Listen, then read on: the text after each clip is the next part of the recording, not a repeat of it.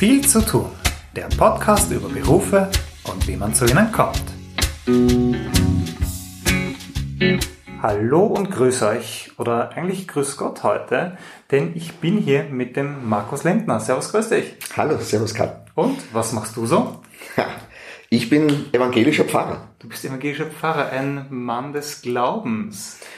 Äh, ja, ja, ja, durchaus. Ja. Das ist eine gute Beschreibung. Ja. Jetzt viele Leute äh, praktizieren den Glauben ja eher so für sich oder im mhm. Rahmen einer Kirchengemeinde. Du koordinierst und leitest ja so ein bisschen die Kirchengemeinde. Sehe ich das richtig?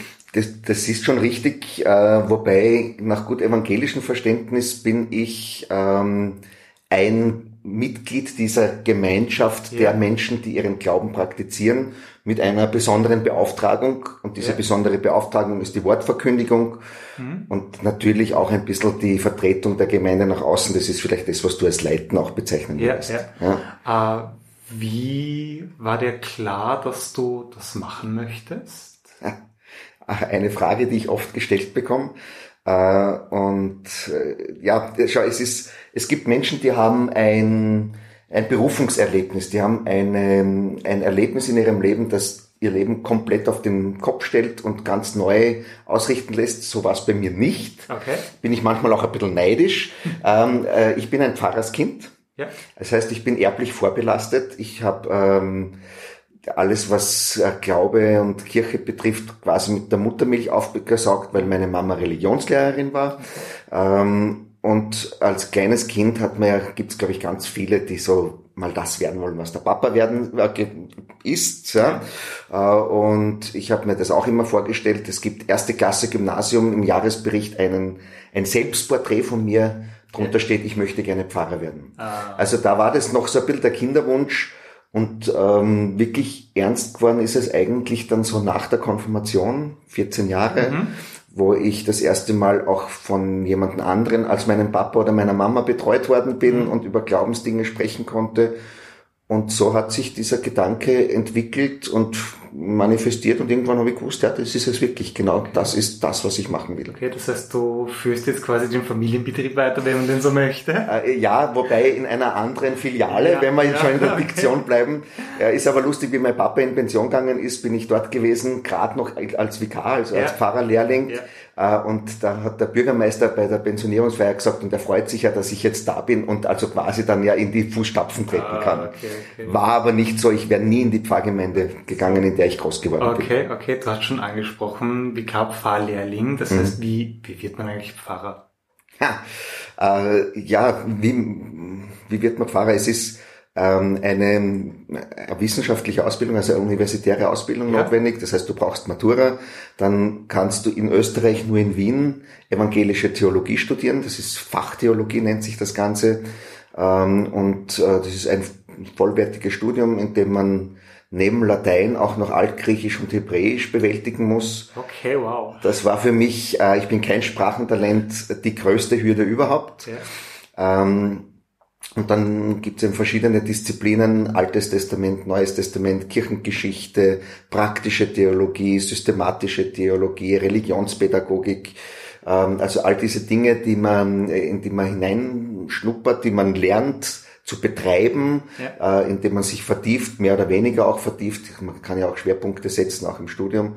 Und dann schließt man das Studium ganz normal mit einem, äh, zu meiner Zeit noch mit einem Magister ab. Ja. Äh, heute jetzt ist es natürlich auch schon ein Masterstudium. Ja. Äh, bei mir war es noch ein Magister. Und dann nach der universitären Ausbildung folgt eine dreijährige Lehrzeit. Okay. Das heißt, du bist zwei Jahre als Lehrvikar einem Pfarrer zugeteilt, einer Pfarrerin zugeteilt, die deine Ausbildung überwacht, dich anleitet. Und dann in einem dritten Jahr kommst du in eine andere Pfarrgemeinde, bist meistens schon alleine, mhm. hast aber noch einen Mentor, eine Mentorin in einer Nachbargemeinde, die dich noch betreut ah, okay. und unterstützt und wo du noch nachfragen kannst. Und erst nach diesen drei Jahren macht man dann noch eine, äh, eine Abschlussprüfung, eine, eine ähm, ähm, Amtsprüfung. Und wenn du diese Amtsprüfung abgelegt hast, dann wirst du zum Pfarrer der evangelischen Kirche in Österreich ordiniert, ja. das heißt in dieses Amt berufen, mhm. äh, mit Handauflegung auch äh, dafür gesegnet und kannst dich dann auf eine freie Pfarrstelle bewerben. Okay, das heißt, es gibt dann wirklich einen Stellenmarkt, so ein, diese mhm. Kirchengemeinde sucht am Pfarrer und da bewirbt man sich auch. Ganz genau. Also es gibt das Amtsblatt der Evangelischen Kirche in Österreich, wo alle freien Pfarrstellen ausgeschrieben werden müssen. Ja. Das heißt, sie können auch nicht unter der Hand vergeben werden, sondern ah. sie müssen dort ausgeschrieben werden. Und jeder ordinierte Pfarrer, jede ordinierte Pfarrerin äh, aus Österreich mhm. kann sich dorthin bewerben.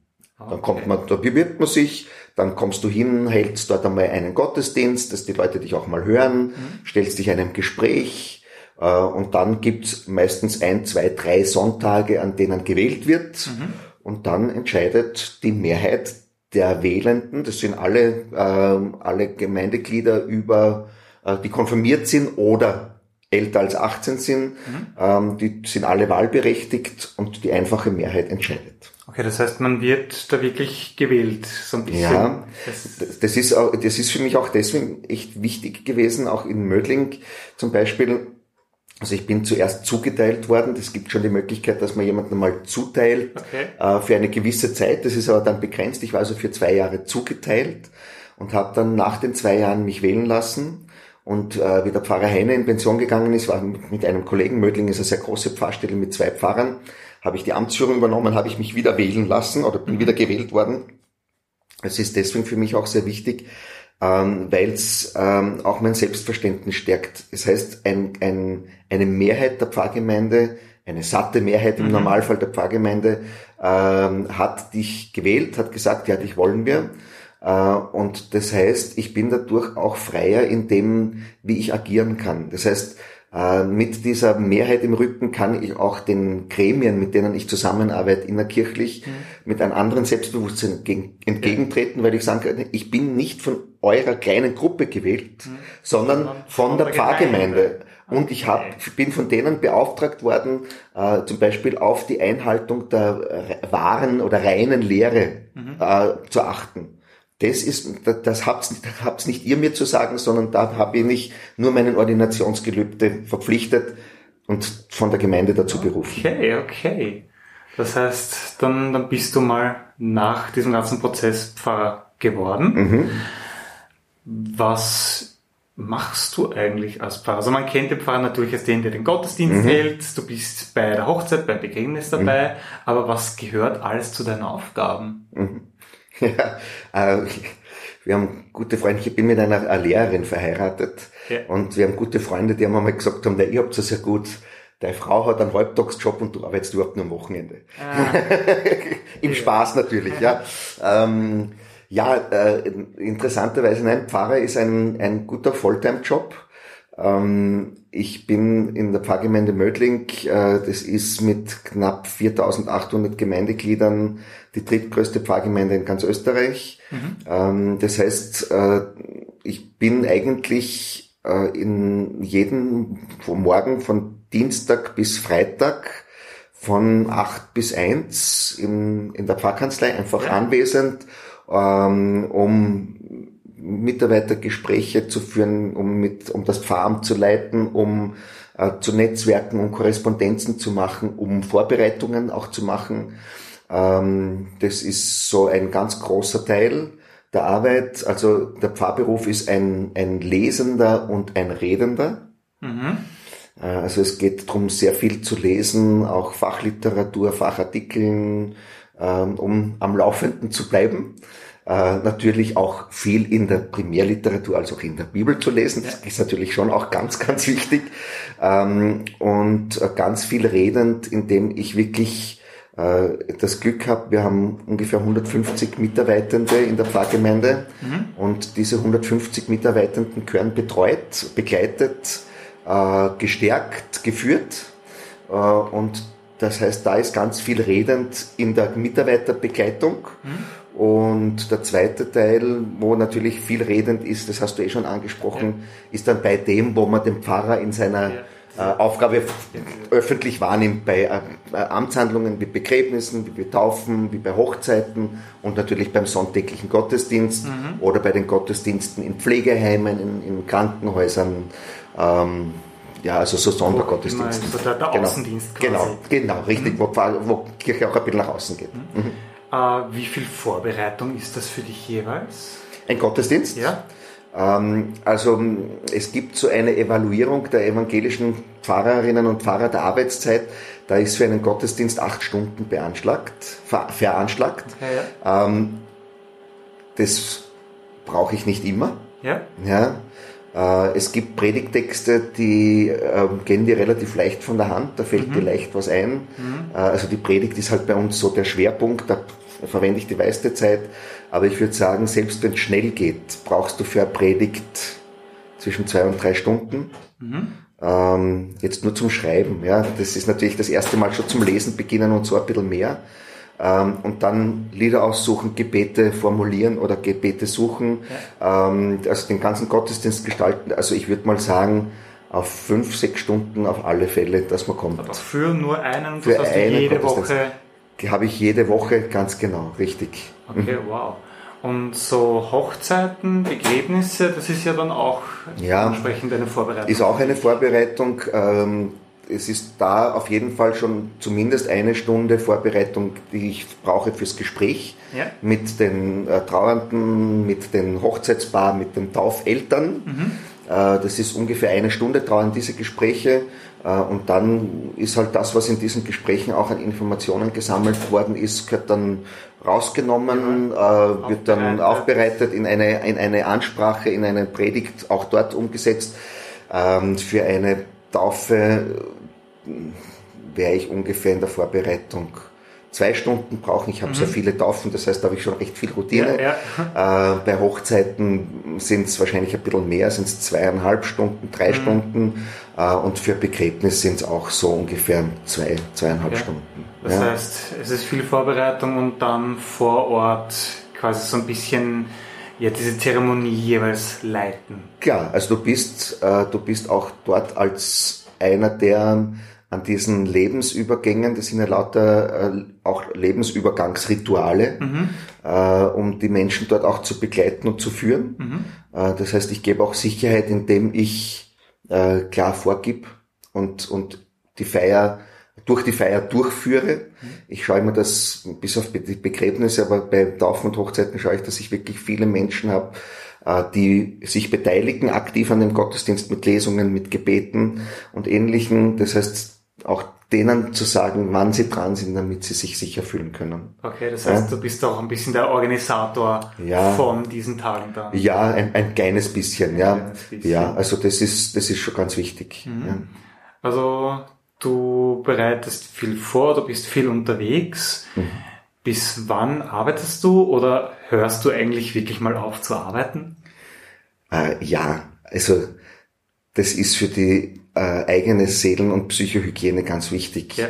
Auch äh, Dinge dann zu sagen, jetzt bin ich fertig. Das ist, äh, sonst gehst du zugrunde. Wirklich fertig ist man nie, weil ich könnte immer noch einen Hausbesuch machen äh, oder äh, noch einen Artikel schreiben. Aber ich habe gelernt, äh, Dinge auch liegen zu lassen, äh, Dinge auch ähm, einfach verstreichen zu lassen. Manche Termine erledigen sich von mhm. selbst.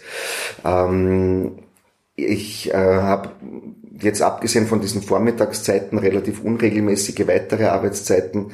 Die meisten sind halt abends, ja. weil, wie gesagt, ich betreue hauptsächlich die ehrenamtlichen Mitarbeiterinnen und Mitarbeiter. Wann macht man das? Wenn die nicht mehr arbeiten, also abends. Äh, das heißt, ich ist so, ich bin sehr viel so um die Mittagszeit und am Nachmittag zu Hause. Mhm. das heißt, ich glaube, meine Kinder haben mich wahrscheinlich viel mehr gehabt, als manche andere Kinder ihren Papa haben. Mhm.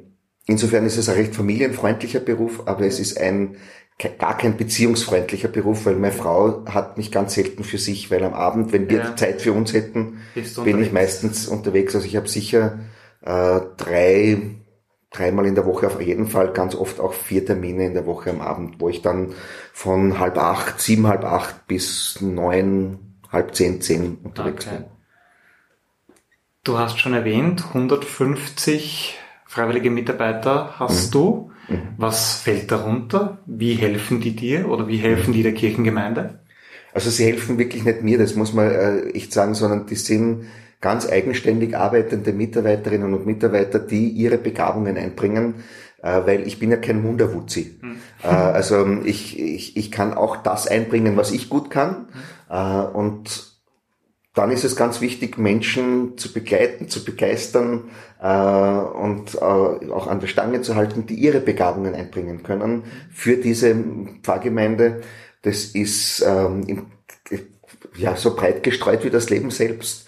Also ich habe Menschen, die sagen, ich möchte gern in der Arbeit mit Kindern und Jugendlichen mitmachen und da meine Begabungen einbringen. Das sind meistens selbst eher jüngere Menschen. Mhm wir haben zum Beispiel den äh, Chor Die Ohrwürmer bei uns, den gibt's jetzt seit 20 Jahren. Das macht das Ehepaar Stiller, die bringen da ihre Begabung und ihre Zeit und ihren, ihr Know-how und oft sogar ihren Urlaub ein, okay. um dieses Projekt äh, zu ermöglichen. Das ist für uns natürlich genial, so einen Kinderchor zu haben. Ja. Aber das ist jetzt nur ein Bereich. Ich habe Menschen äh, im Bereich der Diakonie, also der Altenbetreuung, der Geburtstagsbesuchsbetreuung, ähm, die, die Pflegeheime betreuen mhm. und die Menschen dort besuchen. Äh, ich habe Leute da, die sagen, ich möchte gerne in die Wortverkündigung mit einsteigen. Also mhm. die nicht Theologie studiert haben, aber ja. trotzdem Gottesdienste äh, halten dürfen und das auch machen. Okay, die sich dann einfach dementsprechend beteiligen. Genau, die auch ganz eigenständig sogar führen. Da bin ich dann auch gar nicht dabei. Ähm, ich habe ähm, Menschen dabei, die im Bereich der Erwachsenenbildung äh, ihr Know-how einbringen. Äh, also das ist wirklich ganz breit gestreut und das macht die Gemeinde so bunt und vielfältig, wie sie sein, wie sie ist. Ja. Das könnte sie nie sein, würde sich alles nur auf die Arbeit des Pfarrers oder der Pfarrerin konzentrieren, weil ich eben nur einen kleinen, ein kleines Segment abdecken kann. Das ist eine, eine Teamarbeit, die ja, Kirchengemeinde. Absolut, absolut. Das macht's für mich auch äh, so reizvoll, ähm, so, so spannend, zugegebenermaßen manchmal auch mühsam. Mhm. Ähm, ich bin auch in den kirchlichen Gremien, in der evangelischen Kirche habe ich als Pfarrer eine Stimme. Ja. Äh, das heißt, ich kann sagen, was ich will. Und wenn mein Presbyterium, meine Gemeindeleitung sagt, das ist sehr schön, aber wir sind nicht der Meinung, dann wird das auch nicht umgesetzt. Okay, das heißt, du hast da keine, keine absolute Position. Nein, auch kein Vetorecht oder sonst irgendwas, mhm. sondern das ist einfach mit einer Ausnahme, äh, wenn es wirklich um, um Glaubensinhalte gibt, da habe ich dann tatsächlich eine besondere Beauftragung. Ich habe es am Anfang gesagt, ja. durch, die, durch die Ordination und durch diese Wahl, da würde ich tatsächlich auch mal sagen, liebes Presbyterium, in dem Punkt widerspreche ich euch und da fühle ich mich jetzt auch eurem Beschluss nicht äh, verpflichtet. Okay, ja. okay. Jetzt Arbeitsplätze haben Leute ja teilweise recht schöne. Deiner ist aber was sehr Besonderes. Also so in einer Kirche. Ja. Arbeitet nicht jeder. Ich meine, wir sitzen jetzt gerade in deinem Fahrbüro. Das schaut halt wie ein nettes Büro aus. Aber mhm. wie, wie ist das, in der Kirche zu arbeiten? Ja, du meinst jetzt den Raum Kirche? Ja, also so ja, das reine Gebäude. Gebäude. Mhm.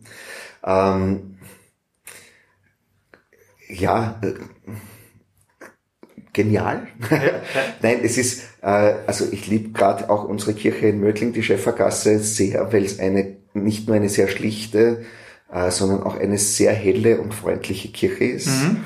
Ähm, ich ich finde, jedes Kirchengebäude oder fast jeder Kirchenraum hat schon eine äh, auch eine, eine spirituelle Ausstrahlung. Das mhm. ist einfach so, das sind schon Orte, wo es äh, wo es besondere Kraftquellen gibt, wo, wo man zu einer Ruhe, zur Ruhe kommen kann, äh, wo man zu sich finden kann, wo man zu Gott finden kann. Ähm, also das ist schon was ganz Besonderes, ähm, das ich auch spüre und genieße äh, und mich natürlich auch freue, dort zu stehen und den Menschen von meinem Glauben zu erzählen und so hoffentlich auch ihren eigenen Glauben ein bisschen zu stärken und sie da in, auch in ihrem Glaubensleben vorwärts zu bringen, nachdenklich zu machen, anzureichern. Mhm. Das heißt, der, der Raum Kirche ist für dich nicht einfach ein weiterer Raum geworden, sondern der hat diese, diese Stimmung für dich einfach behalten. Ja, das ist mir schon auch ganz wichtig. Ähm, also es gibt bei uns auch die Möglichkeit, wenn es schlechtes Wetter hat, kann ich durch die Kirche in die Pfarrkanzlei gehen. Ah. Ähm, aber ich, das mache ich wirklich nur, wenn es richtig äh, draußen schlechtes Wetter hat. Sonst gehe ich ganz bewusst außen herum, mhm. auch wenn es weiter ist. aber ich möchte die Kirche auch für mich nicht dadurch zu einem Durchzugsraum machen, sondern es soll schon der Raum bleiben, äh, der auch was Besonderes ist. Mhm. Wie ist denn die Kirche aufgebaut? Also erstmal, es ist ja ein, ich glaube, neoklassizistischer Bau. Ja, richtig, ja. genau. Da hast du gut recherchiert, ja.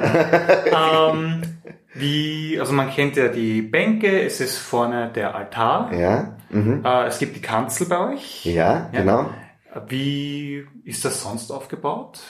Also äh, in, du wirst in, ich behaupte es jetzt mal keck, in jeder evangelischen Kirche wirst du drei Dinge finden, die ganz wichtig sind. Das ist Taufbecken, ja. äh, das ist Altar ja. und das ist die Kanzel. Mhm.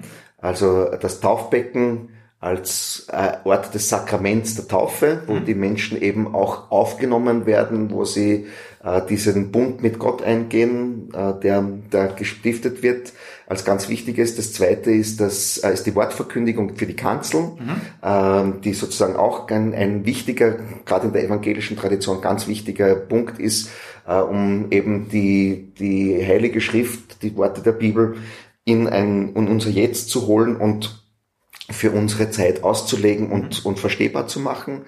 Und als drittes Teil dann der Altar als Ort für das nächste Sakrament des Heiligen Abendmahls, wo man zusammenkommt am Tisch des Herrn, um gemeinsam Abendmahl zu feiern. Also diese drei Dinge sind im Altarbereich, im, im vorderen Bereich einfach ganz wichtig, wirst du auch in jeder evangelischen Kirche finden.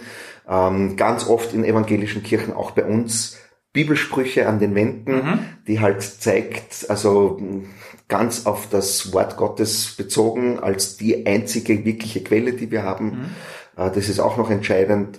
Ja, dann haben wir natürlich auch ein Musikinstrument wie Orgel, mhm. die, man, die, die uns äh, unterstützt beim Gemeindegesang. Ähm, wir haben bei uns jetzt seit äh, ein paar Jahren auch noch einen fix installierten Beamer, um also da auch die modernen Medien nutzen zu können. Mhm. Ähm, ich nehme auch gern mal zum Beispiel ein Lied das gerade aktuell ist und versuche, das mit einem Bibeltext in ähm, Dialog zu bringen. Okay. Ja. Das heißt einfach so, die, den, den Glauben nicht anstauben zu lassen. Ganz genau, ja. Also das glaube ich, das ist unsere, unsere große Aufgabe ist, äh, diese Worte der Bibel, die ja äh, zwei, drei, viertausend Jahre alt sind, mhm. äh, dass man diese Worte der Bibel so ernst nehmen, dass sie ihre Aussage behalten, aber dass wir sehen, dass sie in ihrer Aussage für heute noch total wichtig und relevant sind. Mhm. Und das ist einfach auch tatsächlich so. Ja. Mhm. Was ist denn dein liebster Teil deines Jobs? Ich meine, du hast schon gesagt, du hast gern mit Leuten zu tun, mhm. du redest gern. Ich glaube, das ist ein bisschen mhm. auch Voraussetzung, wenn ja. man diesen Job machen ja. möchte. Aber gibt es irgendwas, wo du dich einfach immer besonders drauf freust? Also ich, ähm, ich komme aus der Jugendarbeit. Hm? Da bin ich groß geworden und das ist auch meine ganz große Leidenschaft. Äh, immer geblieben. Ähm, ich glaube, da habe ich auch ein ganz gutes Händchen dafür. Hm. Also ich habe eine ganz gute Sprache und ähm, Art, um, um junge Menschen auch anzusprechen und mit jungen Menschen oder äh, zu sehen, wie junge Menschen auch durch mich und mit mir da Fuß fassen und der Glaube in ihrem Leben Bedeutung gewinnt, das ist schon einer der Teile, die mir extrem viel Freude und, äh, machen. Ähm, mein, mein liebste Gruppe ist so meine, sind meine Confi-Mitarbeiterinnen und mhm. Mitarbeiter. Äh, das ist so eine Gruppe, die sind alle so zwischen 16 und ähm, 40 Jahre alt, mhm. ungefähr über 10 Personen sind wir da und mit denen gemeinsam zu entwickeln und zu arbeiten macht irrsinnig Spaß. Ähm, das ist wirklich so einer der Punkte, die, die Risiken, mit denen jetzt sehr tun. Ich fahre im Sommer mit Jugendlichen weg, das freue ich mich auch jedes Jahr.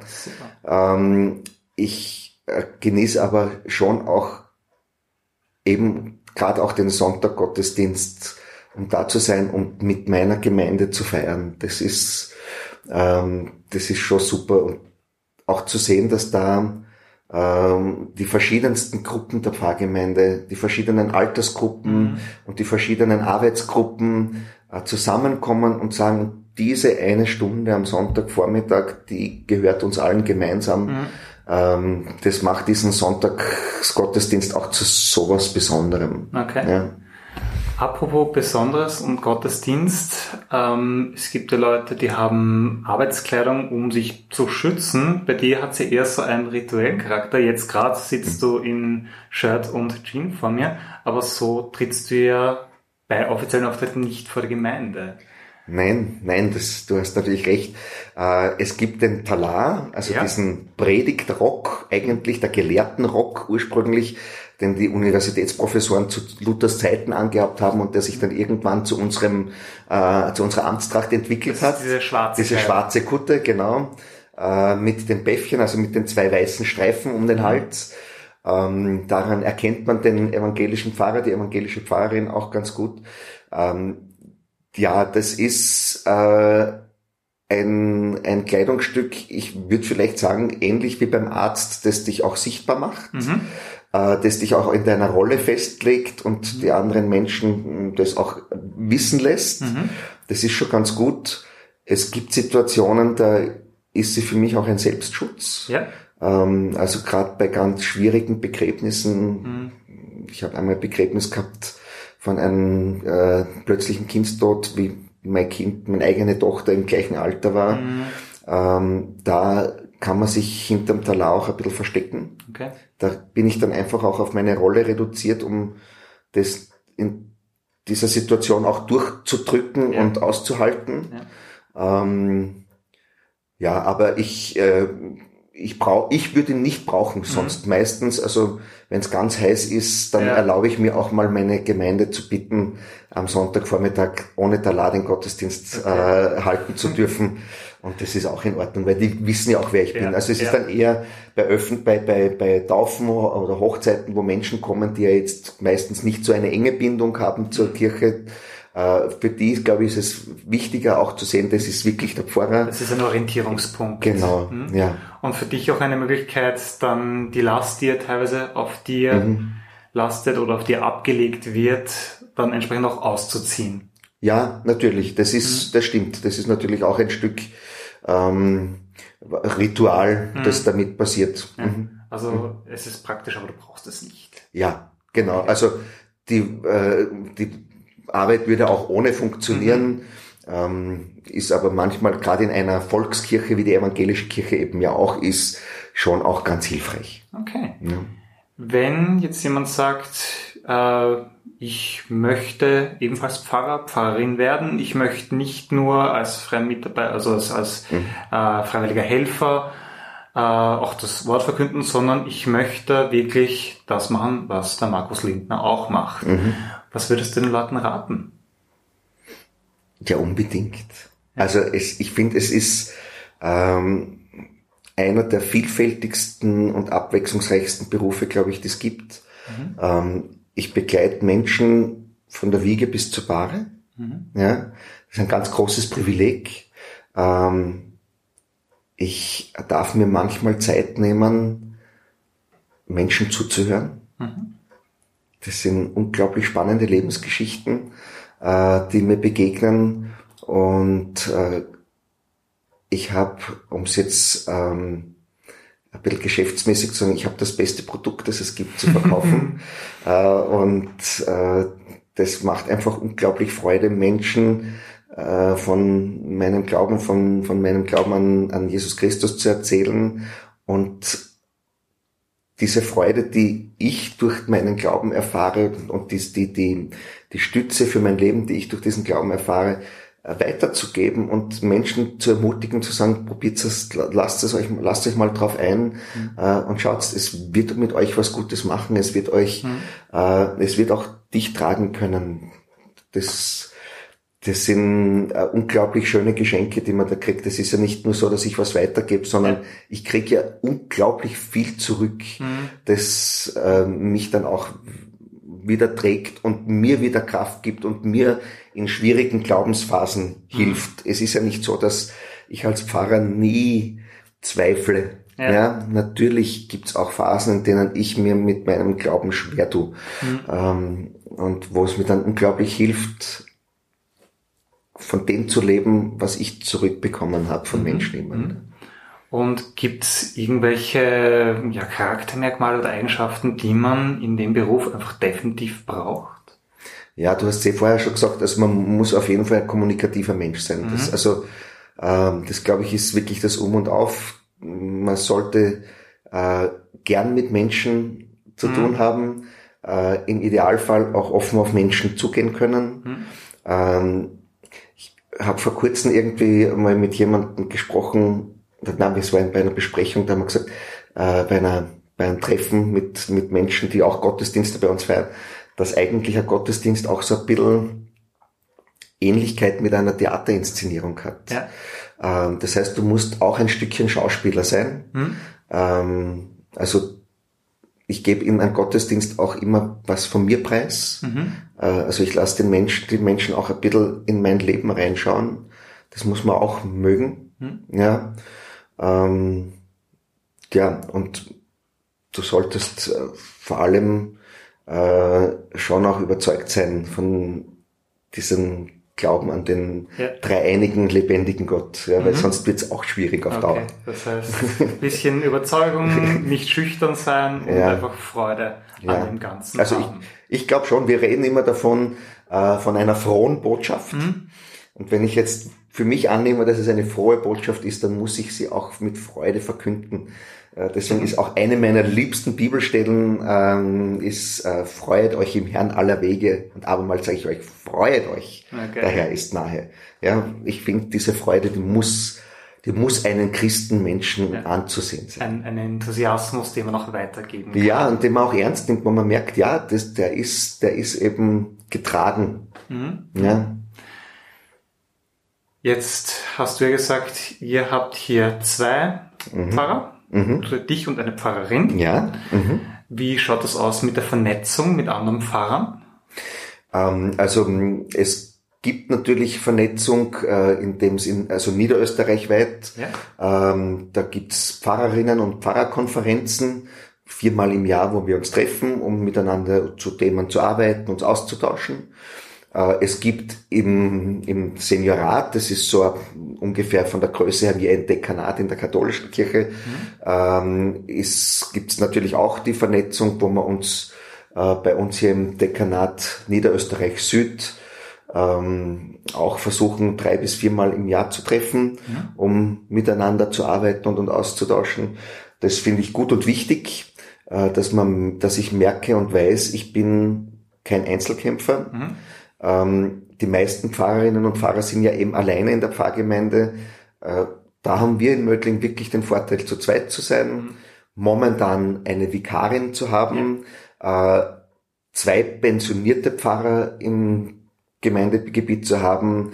Äh, die Fachinspektorin ist Theologin, Pfarrerin, die wohnt, ist, gehört zur Pfarrgemeinde, ein Oberkirchenrat gehört dazu, ein Krankenhausseelsorger. Okay. Also ich habe eine ganz große ja. Zahl an, an Theologinnen und Theologen in der Pfarrgemeinde.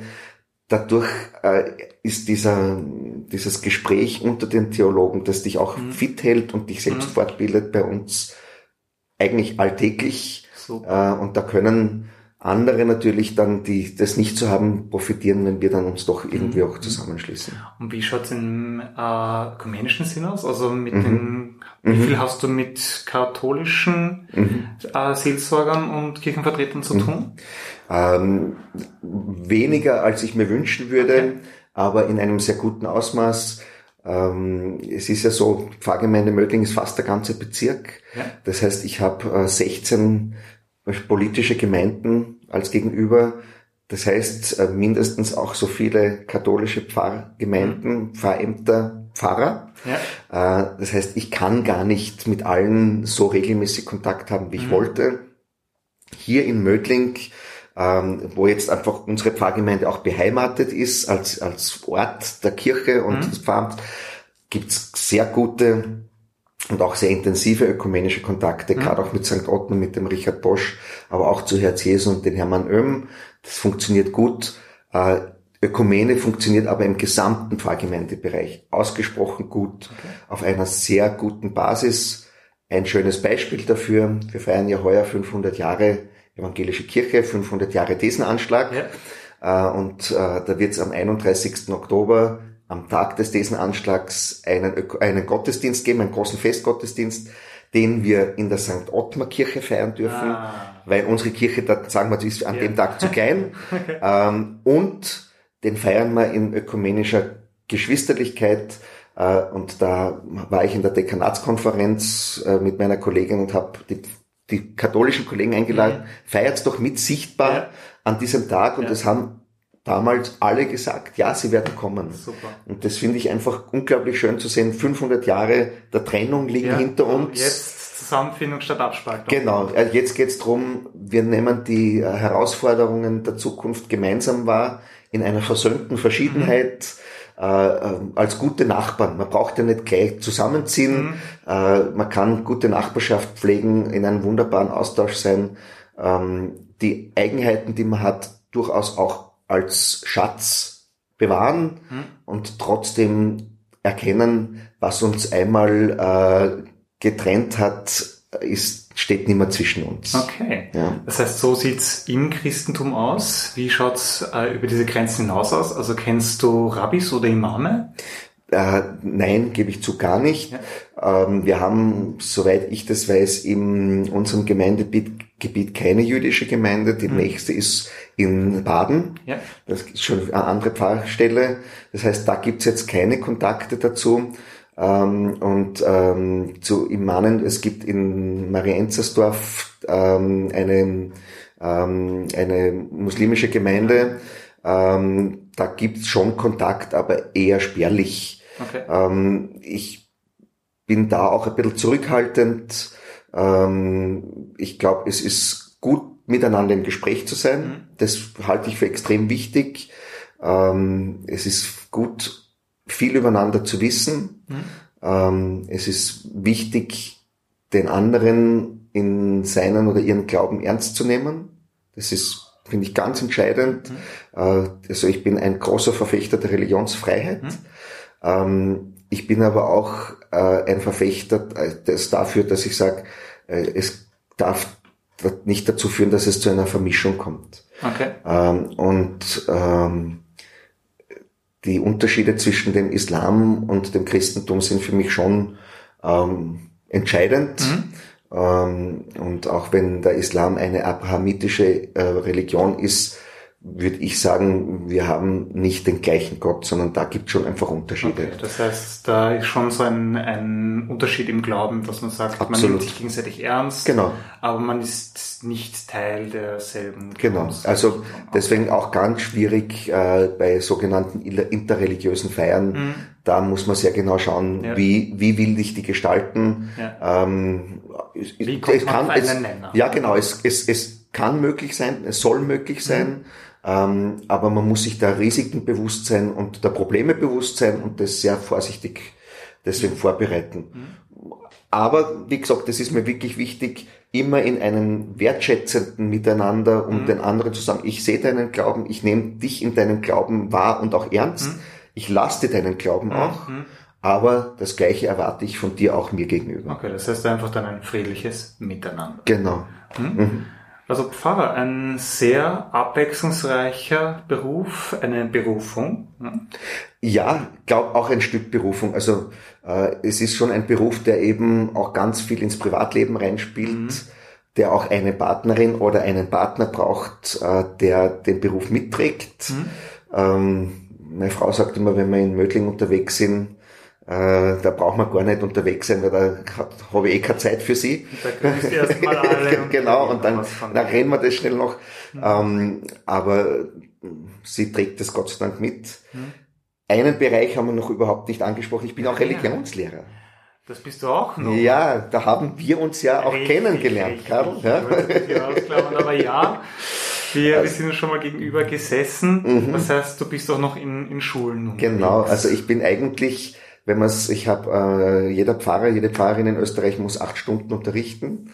Ähm, ah, das okay. ist eigentlich eine 40-prozentige Lehrverpflichtung, Hui. die wir nebenbei zum Pfarramt auch noch so zu, ganz nebenbei, genau, ja. ja ähm, das ist auch ein Punkt, den wir einfach nicht nicht vergessen sollten. Mhm.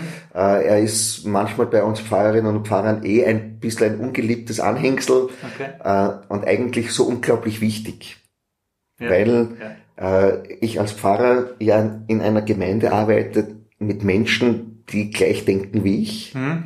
Das heißt, es ist so ein bisschen ein geschützter Bereich. Ja, ja, so eine Blase. Ja. Und in der Schule verlässt du diesen geschützten Bereich. Ah. Du kannst dich vielleicht auch an dich selbst erinnern. Du ja. hast ja auch die eine oder andere kritische Frage auf Lager ja, gehabt. Ja, äh, und das heißt, das ist für mich auch ganz wichtig, mhm. weil ich mich in der Diskussion mit jungen Menschen auch mhm. immer wieder kritisch meinem eigenen Glauben stellen muss und überlegen muss, ist er da noch tragfähig? Kann mhm. ich ihn noch vermitteln? Ist mhm. er noch glaubwürdig? Mhm.